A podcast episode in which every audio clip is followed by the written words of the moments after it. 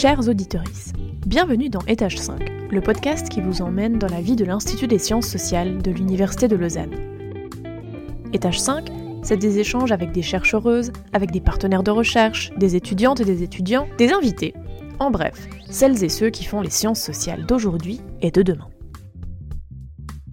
Allez, on monte au cinquième étage. Bonne écoute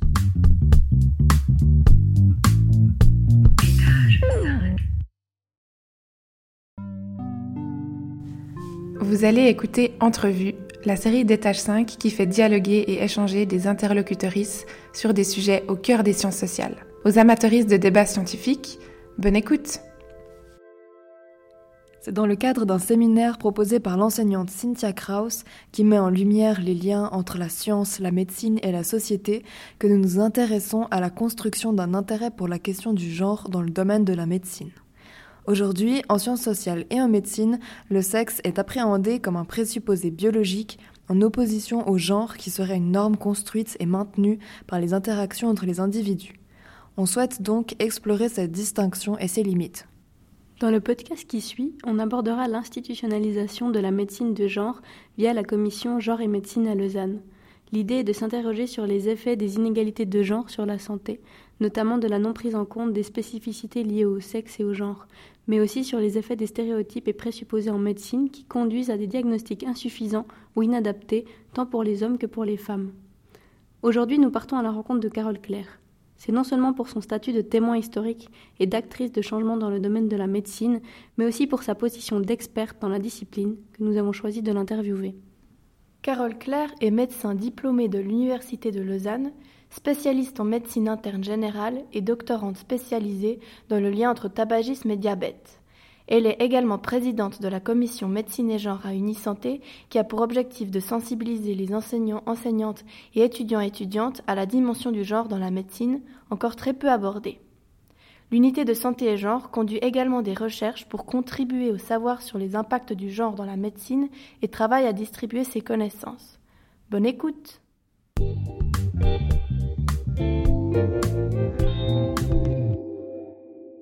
Claire, merci d'être là aujourd'hui avec nous. Euh, merci de nous accorder un peu de, votre temps. Euh, pour commencer, on voulait un peu contextualiser et historiciser l'objet traité. Donc en 2011 apparaît votre projet Médecine et genre, euh, piloté par la commission du même nom à Unisanté. Pensez-vous à des motivations scientifiques, sociales, politiques ou même historiques qui peuvent être à la source de son émergence euh, alors, effectivement, ça, se concrétise en 2011, mais il y a tout un travail qui a été fait en amont. Et euh, ça a été fait principalement par une historienne et sociologue.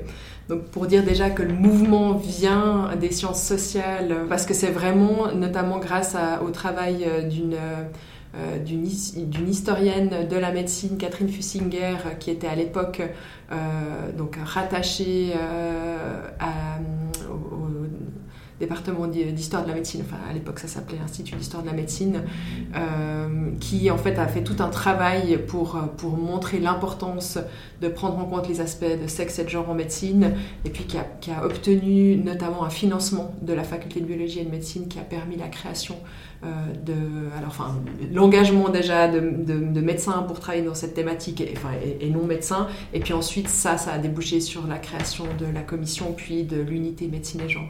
Donc je pense qu'il y a, enfin, il y, avait un contexte favorable, mais qui venait plutôt euh, des sciences sociales. Et puis l'autre personne, je pense, clé, c'est quand même, enfin en tout cas localement, c'est quand même aussi dépendant, je trouve, de personnes. Euh, c'était euh, l'ancien directeur de, à l'époque, c'était pas Unisanté, c'était la polyclinique médicale universitaire, qui était un, professeur de, de, médecine interne générale, qui, qui avait un peu découvert cette thématique à l'occasion de congrès et puis qui a vraiment soutenu aussi le fait qu'on puisse commencer à réfléchir à ces questions de sexe et genre dans l'enseignement. Donc euh, je pense qu'il y, avait ce mouvement-là et puis qui s'inscrit plus largement après au niveau européen avec des équipes, mais qui était vraiment, c'était vraiment émergent, en tout cas en médecine, euh, notamment en Allemagne, à Berlin, dans les Pays-Bas, justement dans, les facultés de médecine, des personnes qui commençaient à s'intéresser à ces questions de, genre en médecine et puis qui qui ont permis de, voilà, de petit à petit élargir à, d'autres pays.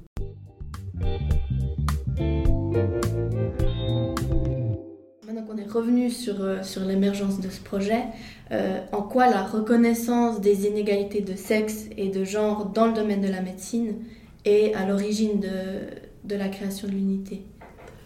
Bah, c'est en tout cas le principal argument euh, qui a permis de créer cette unité. On, est vraiment, et puis c'était très stratégique aussi, on est vraiment parti euh, d'un constat euh, médical, clinique, enfin de santé publique, où on est vraiment arrivé avec des données très claires qui montrent qu'il y, a des inégalités entre, enfin voilà, d'être un homme ou d'être une femme. Et puis on a vraiment utilisé ces données, par exemple euh, enfin, chiffrer, de montrer que les femmes ont plus de risques de décéder d'un infarctus du myocarde, euh, euh, et, enfin, et on, peut, le quantifier. On a utilisé ces données pour vraiment euh, faire, faire pression sur les, les responsables de l'université pour créer aussi ce, cette commission. Et puis en, insistant sur l'importance de former les futurs soignantes et soignants. Et puis en l'occurrence là ça a commencé par la médecine mais ça, ça devrait aussi s'élargir aux autres professions. Donc on est vraiment parti de ce constat qui aurait pu être différent parce qu'on aurait pu partir d'un constat social euh, ou, ou d'un constat politique euh, mais c'est vrai qu'il euh, y a cette crainte ou méfiance en médecine de tout ce qui n'est pas biomédical. Euh, donc c'est vrai que assez rapidement, et c'est ce, à quoi avait été confrontée justement ma prédécesseuse ou mes prédécesseuses qui avaient essayé justement de, d'amener d'autres dimensions que le, purement biomédical, où assez rapidement on leur a dit mais là on est en médecine, on s'intéresse à la biologie, donc on n'est pas là pour pour, euh, pour réfléchir ou pour amener euh, des aspects plus politiques. Donc, enfin, c'est vraiment très stratégique, mais en tout cas, moi, c'est un peu l'option que j'ai prise, c'est d'arriver avec des données cliniques, des données euh, très concrètes pour une fois que j'avais un peu le pied dans la porte, pouvoir ensuite dire ok, mais ça, d'où ça vient quoi? C'est pas que de la biologie, c'est aussi des inégalités sociales, c'est des stéréotypes, c'est des rapports de pouvoir. Mais il, fallait, enfin, il fallait rentrer par cette porte-là sous, peine d'être euh, d'être rejeté ou d'être mise à l'écart.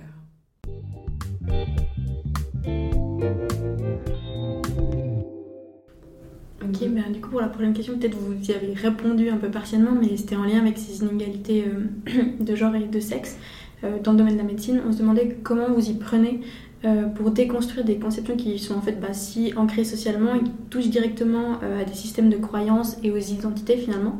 Et euh, quelles sont les difficultés principales que vous avez pu identifier euh, ben, durant justement ce, projet euh, médecine et genre? Oui, c'est vrai que j'ai déjà un petit peu répondu, mais donc c'est vraiment d'essayer, et puis c'est peut-être les limites aussi, mais d'essayer de départager ce qui est de l'ordre du, biologique, parce qu'il y a quand même des différences biologiques. Voilà, il y a des grandes variations, ça c'est aussi le premier constat, hein, c'est de dire même le sexe, c'est complexe. Euh, les catégories hommes-femmes, c'est des catégories qui sont très hétérogènes, et puis même les hormones, hein, c'est quelque chose qui varie énormément même euh, pour une population donnée, à un âge donné. Donc mais, c'est quand même de peut-être simplifier un peu au départ en essayant de montrer, voilà, il y a des, aspects, on, nie pas le fait qu'il y a des différences biologiques, euh, mais on montre euh, qu'il y a aussi une influence sociale. Et puis là aussi, on a des exemples euh, enfin moi j'utilise souvent l'exemple du tabagisme parce que je trouve que c'est un exemple très concret pour dire voilà le fait que euh, à partir des années 50 euh, l'incidence du, cancer du poumon et la mortalité du cancer du poumon augmente chez les femmes c'est pas biologique. C'est lié aux normes de genre et au fait que l'industrie va aussi faire la promotion de son, produit auprès des femmes. Donc ça, c'est des normes sociales c'est euh, et c'est du genre. Donc c'est d'utiliser aussi des exemples, des fois peut-être un peu simplistes, pour essayer de, justement de déconstruire euh, ce qui vient du sexe et du genre. La, douleur, c'est un autre exemple que j'utilise beaucoup euh, pour montrer que voilà, on peut regarder pour la douleur tout ce qui est justement les les cheminements euh, au niveau neurologique de la douleur, les éventuelles différences, notamment l'influence des hormones, l'influence de la génétique.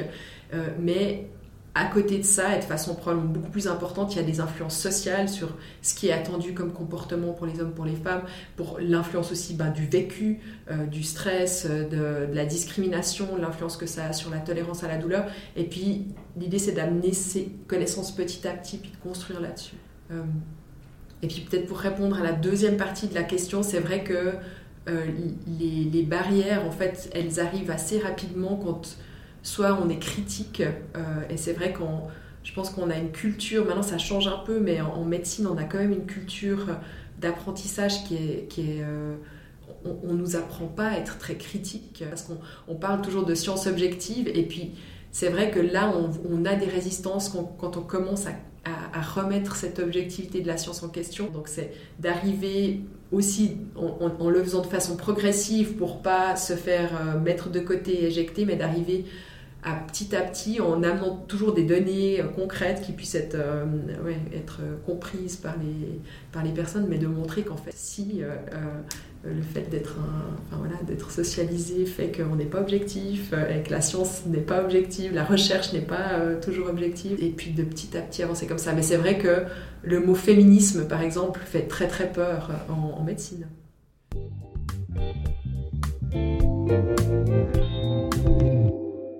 souvent, en fait, quand on, va voir des, plus des cliniciens, des personnes qui sont sur le terrain, et qu'on leur demande, voilà, est-ce que pour vous, le pronostic est le même pour un homme ou pour une femme, ou est-ce que la prise en charge euh, euh, peut, peut, être différente Souvent, la première réaction, c'est de dire, mais moi, chaque patient est différent, donc finalement, le sexe ne joue pas de rôle parce que, parce que je vais prendre en charge chaque patient en fonction de ses besoins. Et puis, je pense que c'est cette première étape de prendre conscience qu'on a euh, bah, ça c'est peut-être plus par rapport à la prise en charge, mais qu'on a des différences, on, a des stéréotypes qui, qui, peuvent justement influencer notre prise en charge. On a aussi une, construction du savoir qui est, qui est peut-être pas tant basée sur les preuves qu'on le pense, hein, parce qu'on parle beaucoup de médecine basée sur les preuves ou evidence-based medicine, mais de nouveau, si elle est basée sur le 50%, voire moins de la population, bah... donc pour moi, c'est d'abord cette prise de conscience pour ensuite pouvoir euh, corriger le tir. Bah, si on parle précisément de la, euh, bah, par exemple, de la prise en charge de l'infarctus, bah, il faut d'abord accepter qu'on fait peut-être pas les mêmes investigations ou qu'on n'est peut-être pas aussi bon pour détecter un problème cardiaque chez les femmes pour ensuite pouvoir corriger et puis, et puis améliorer, améliorer ça.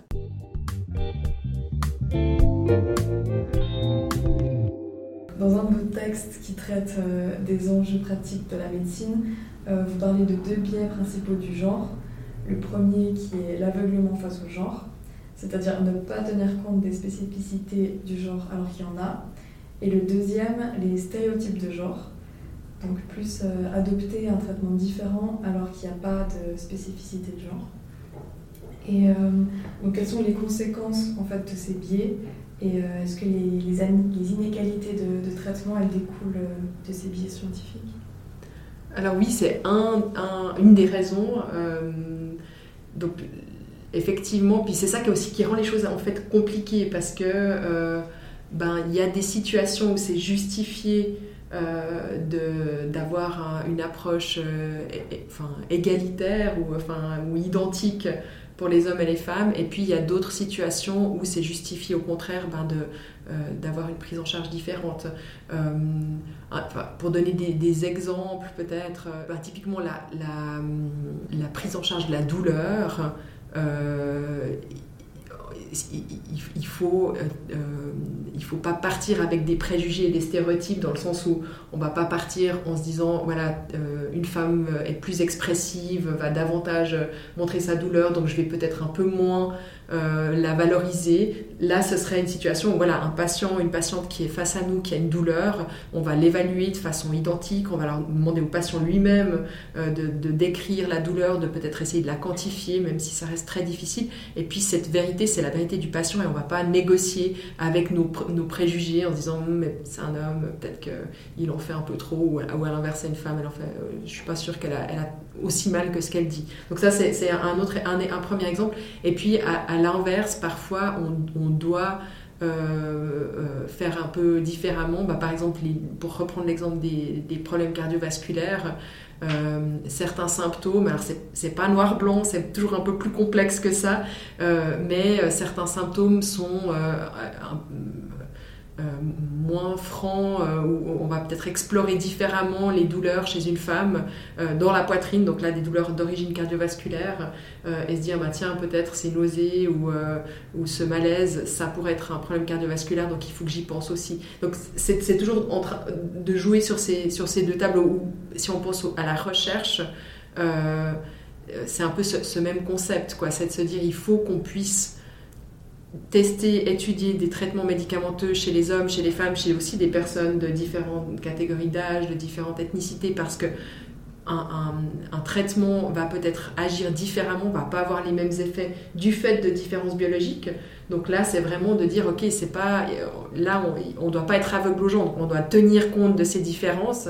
Mais voilà, c'est vraiment cette idée de, ouais, de pour chaque situation de se poser la question ok est-ce que est-ce que c'est justifié dans cette situation de, d'avoir une approche différente euh, et puis si je le fais est-ce que ça a des conséquences euh, et puis ça c'est un des biais mais c'est vrai que qui est plus dans la pratique au quotidien mais c'est vrai qu'il y a aussi toute une partie en amont justement dans la recherche euh, en fait, parce qu'on, même si on est très conscient de tout ça, même si on fait, euh, on fait du mieux possible pour pas être justement dans l'aveuglement, le stéréotype, si en amont les, les, connaissances sont construites sur un modèle masculin, euh, soi-disant universel, il y aura aussi un problème. Donc c'est pas que au niveau de la prise en charge par les soignantes et soignants, mais c'est aussi au niveau de la création des connaissances.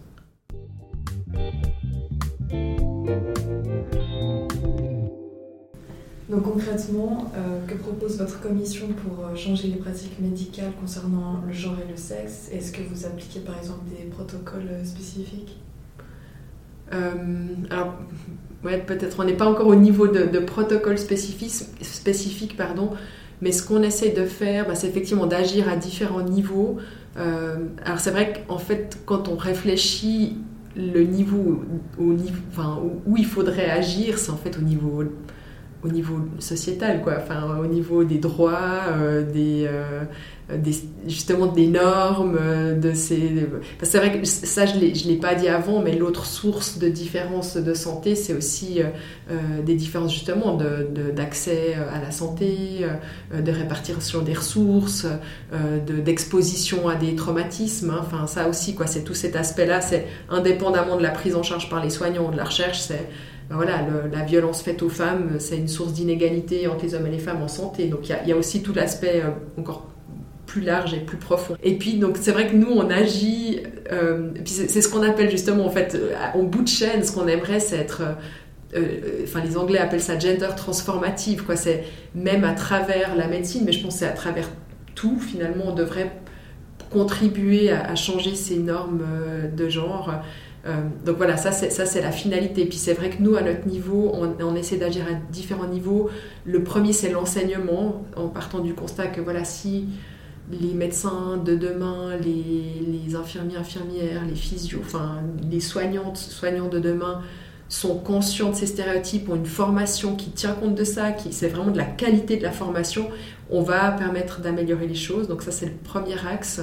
Euh, et puis l'autre, c'est d'agir aussi au niveau de la, recherche. Donc là, on est plus au niveau des institutions, puis presque aussi au niveau de la politique, euh, où on, va essayer de faire aussi du, plaidoyer euh, auprès. Ben là, il y a eu le Parlement des femmes à l'occasion ben de, de, l'anniversaire du droit de vote des femmes. Hein, il y a eu un, un, Parlement, et puis on a on, a eu la chance d'être invité, on a présenté nos données et puis une des enfin une des, motions qui a, été faite, a plusieurs motions, mais c'était justement de remettre au centre les thématiques euh, de santé euh, propres aux femmes et puis c'était aussi de euh, que, les, instances de, financement, le Fonds national pour la recherche, et une exigence d'intégrer ces questions de sexe et de genre dans la recherche. Donc vraiment, c'est quelque chose de top-down. Si euh, pour avoir des sous pour faire votre projet de recherche, on vous demande de, de, tenir compte de ça, vous allez probablement faire de la recherche, vous allez probablement l'intégrer.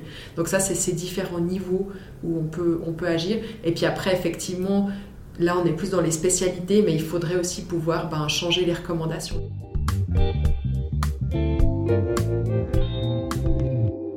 Euh, maintenant, pour la suite, on voulait aborder un peu euh, la question du clivage euh, sexe. Donc, on entend sexe, le sexe biologique et, et le, le, genre, qui serait une construction sociale.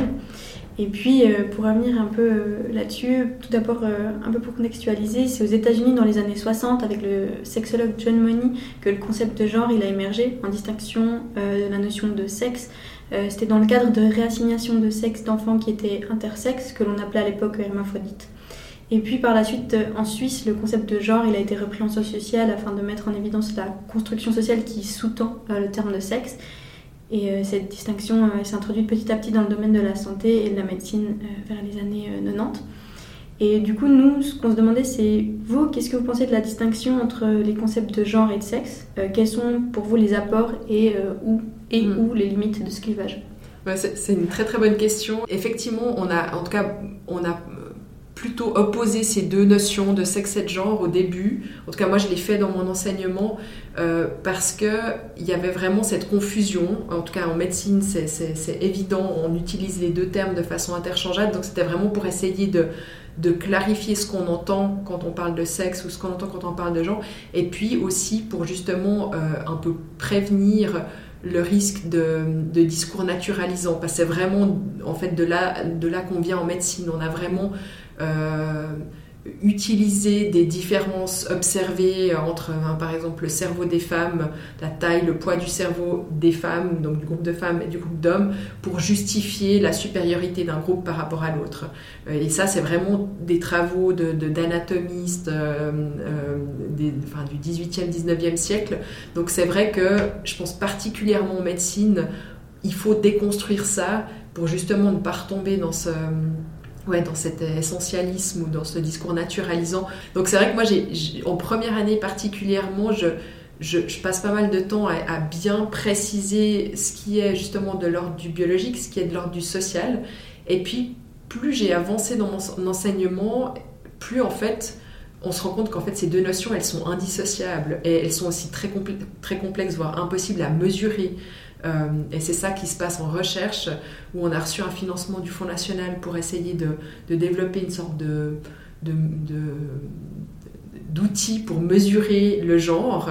Et en fait, on s'est rendu compte que c'était, quasiment mission impossible parce que c'est complexe, parce que c'est plusieurs notions. Et même le sexe, en fait, c'est, pas le sexe biologique.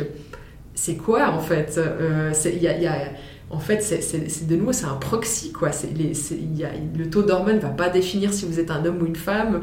Euh, la génétique non plus. On a, parlé justement des, variations du développement sexuel. Donc en fait, plus on avance, plus on se rend compte c'est des notions très très complexes qui interagissent. Et puis l'autre aspect, je trouve, qui est assez passionnant, c'est qu'on voit aussi que en fait, le, le, genre ou le, peut influencer le sexe. Et ça, c'est des travaux notamment, je pense que vous en avez parlé, euh, euh, de, neurobiologistes féministes qui ont montré en fait que, que certains, euh, le fait d'avoir certaines activités très genrées vont influencer la plasticité du cerveau. Donc en fait, ce qu'on observe de très concret, de biologique comme ça, qu'on prend comme valeur acquise, en fait, ça peut être complètement influencé par le, par le les comportements. Donc en fait, je pense que c'est ces deux notions qui sont de plus en, enfin, en tout cas pour moi, qui, qui, sont, qui sont difficiles à dissocier, mais je pense qu'il faut continuer quand même à essayer de, en tout cas, de comprendre finement de quoi on parle.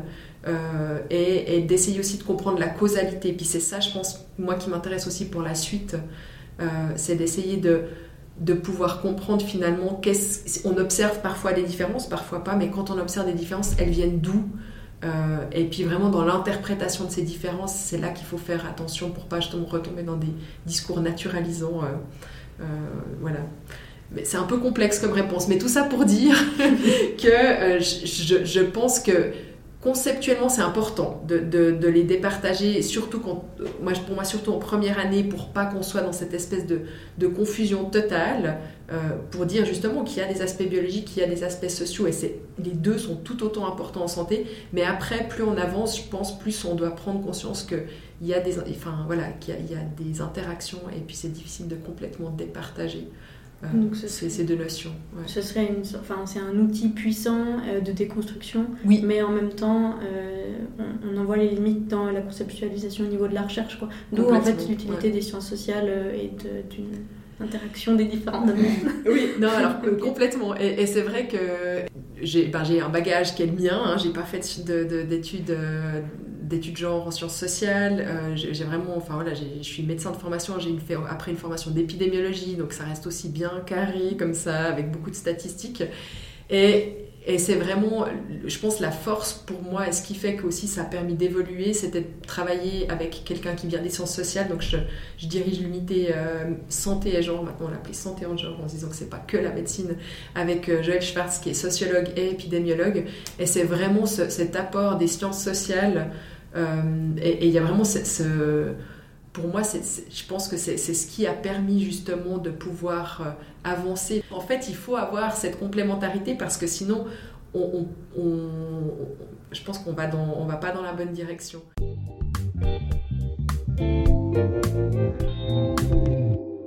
On constate que le terme de genre est de plus en plus utilisé et du coup, il finit par se confondre ou se reconfondre avec le sexe.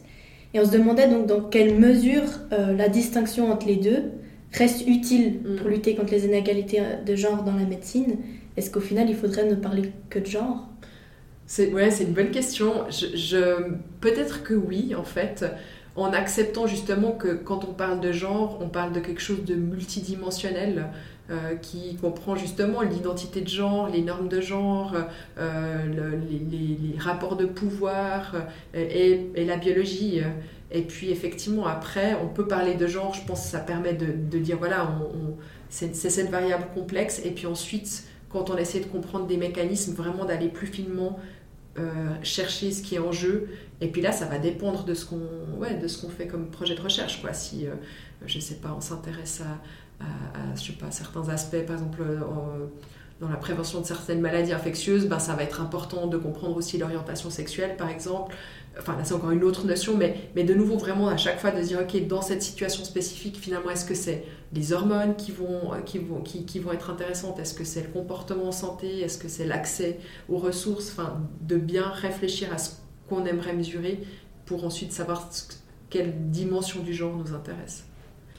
Et, c'est peut-être là où moi j'ai encore pas complètement résolu euh, la chose, en tout cas pour l'enseignement, parce que c'est vrai qu'il y a aussi toute cette difficulté de, de, ouais, pas être trop complexe dès le début. En tout cas, enfin, voilà, c'est vrai que. enfin, moi, je, bah, aussi, peut-être que comme j'ai fait. Enfin. mais je sais pas en fait, parce que peut-être que là, là j'ai justement tous mes a priori, parce que je suis moi-même, je viens de la médecine où euh, voilà, les choses, il fallait qu'elles soient bien carrées, bien claires, mais j'ai l'impression aussi qu'il faut qu'on ouais, qu'on puisse poser les choses, et, c'est peut-être euh, ouais, c'est peut-être quelque chose qu'il faudrait revoir. Est-ce qu'on amène tout de suite la notion de complexité euh, ou est-ce qu'on doit d'abord euh, montrer des choses peut-être assez simples, peut-être un peu trop simples, mais ensuite monter en complexité? C'est, peut-être quelque chose. Enfin, je suis pas de, je suis pas sûre de la réponse. Pour l'instant, en tout cas, j'ai plutôt, je pense, commencé par essayer de simplifier. Euh, mais maintenant, je le fais en disant voilà, c'est artificiel parce que jamais on va pouvoir complètement départager les deux notions. Euh, et puis, je sais pas, peut-être que dans trois ans, je, je le ferai plus parce que, effectivement, je pense que les, enfin, voilà, les, les, influences, elles vont, elles, vont, elles, vont clairement dans les deux sens. Je pense que, ouais, comme vous le dites, le sexe biologique, il est, il est socialement influencé. Mais c'est dur à entendre hein, pour, un... pour moi. ouais, ouais, ouais, il faut que je déconstruise tellement de choses. Là, ça, là, vous me demandez. Euh.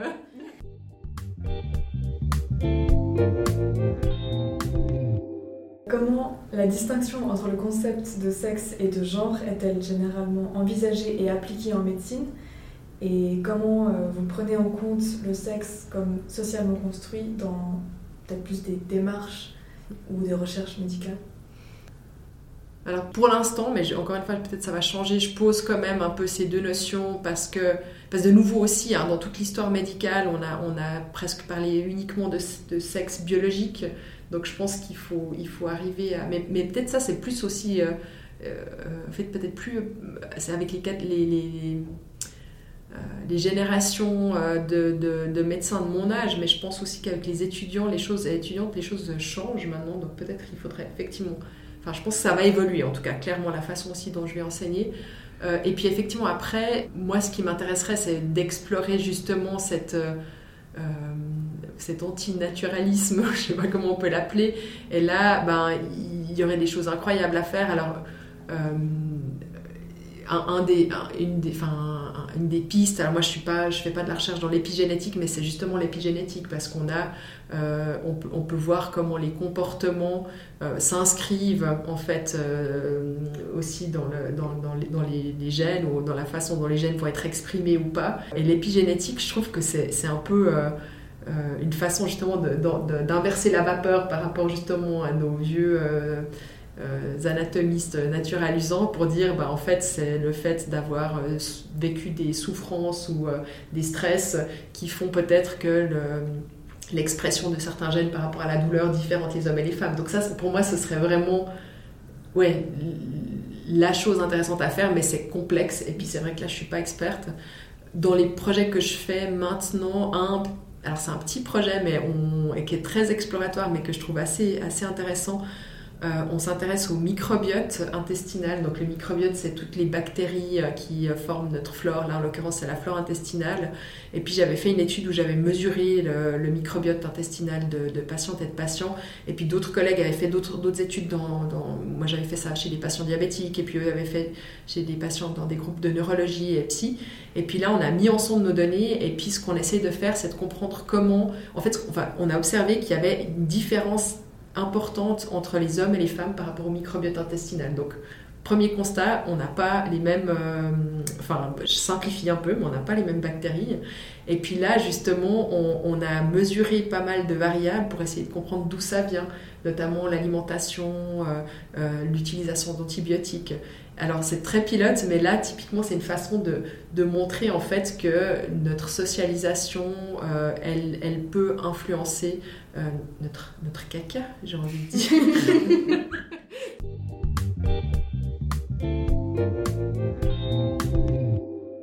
Et qu'est-ce que vous aimeriez voir comme mesure ou amélioration dans la politique de la santé et les stratégies euh, nationales de la santé concernant la médecine de genre?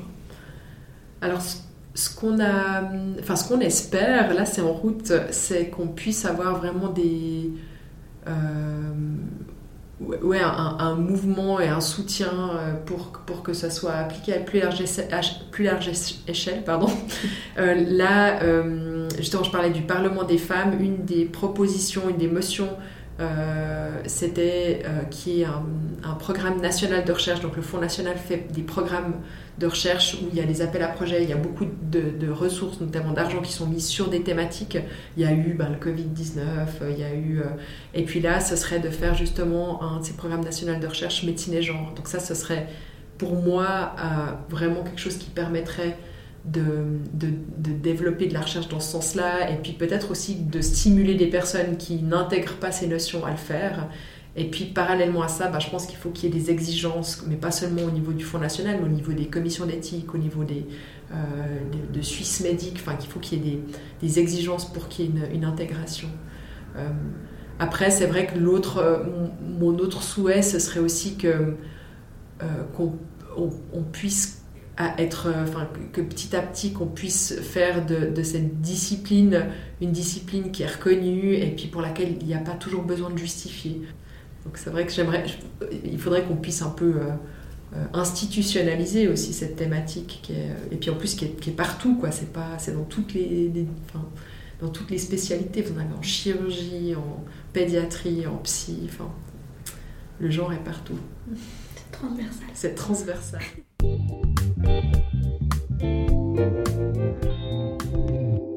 Cette rencontre nous a permis d'appréhender les obstacles encore présents en médecine concernant l'intégration de la notion de genre, ainsi que la réticence à admettre que le sexe n'est pas uniquement déterminé par des facteurs biologiques. Il s'agit bien d'une construction sociale que les sciences dites dures ont elles-mêmes contribué à établir. L'intégration concrète des sciences sociales, encore souvent perçue comme superficielle, peut ainsi apporter une réelle compréhension des phénomènes sociaux. On constate ainsi que de nombreux progrès restent à faire et seraient nécessaires pour une prise en charge médicale plus adaptée. Carole Claire souligne l'importance d'une évolution au niveau institutionnel et politique afin de pouvoir avancer dans le processus de reconnaissance du genre en médecine et combler les lacunes entre les niveaux théoriques et pratiques. On comprend alors l'importance de l'intégration de la médecine de genre et la création d'unités comme santé et genre. Arrivant à la fin de la réalisation de ce podcast, et après avoir remis en cause la distinction entre sexe et genre, on s'interroge aussi sur le bien fondé du maintien de la binarité entre hommes et femmes. En effet, après avoir questionné cette première opposition, on ouvre la discussion en se demandant comment nous pourrions considérer une médecine plus inclusive. Finalement, encore un grand merci à Carole Claire pour son temps et son investissement dans la réalisation de ce podcast. Merci aux personnes qui ont réalisé cet épisode. Vous retrouverez leur nom ainsi que les sources mentionnées dans le descriptif de l'épisode. La production et la diffusion sont assurées par le comité d'étage 5, le podcast de l'Institut des sciences sociales de l'Université de Lausanne. Étage 5 est disponible sur notre site internet le BIS, B-I-S-S, et sur toutes les plateformes d'écoute. A tout bientôt pour un nouvel épisode d'Étage 5.